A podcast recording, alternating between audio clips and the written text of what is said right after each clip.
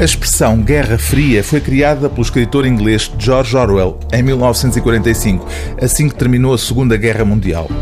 O conflito entre americanos e soviéticos, baseado no chamado equilíbrio do terror, durou quase meio século, entre o fim da guerra que aniquilou o nazismo e a queda do Muro de Berlim em 1989. Este livro volumoso de 700 páginas, intitulado Guerra Fria, uma história do mundo, alarga, no entanto, o âmbito do confronto que dividiu o mundo ideologicamente em dois blocos e põe o conflito em perspectiva, inserindo-o em transformações políticas que terão começado a ocorrer no final do século XIX.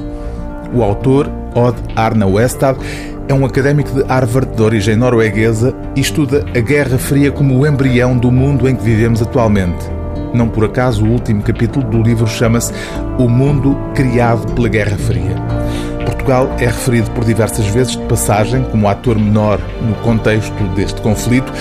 à exceção do período revolucionário do pós-25 de Abril, em que teve um forte impacto em África por via da descolonização. Mas Odd Arna Westad, mais do que os episódios pontuais do conflito, privilegia a análise do tempo longo em que ele decorreu.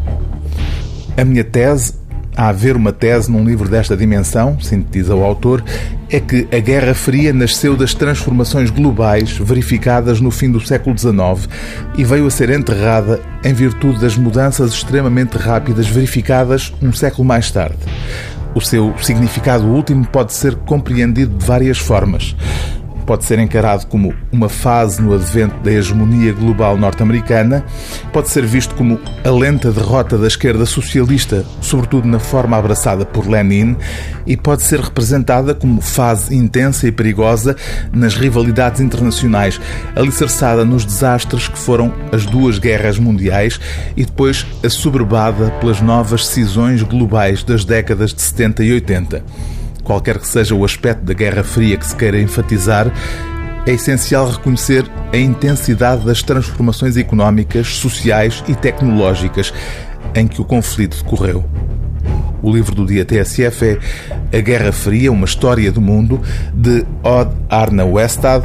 tradução de Luís Oliveira Santos, edição Temas e Debates, Círculo de Leitores.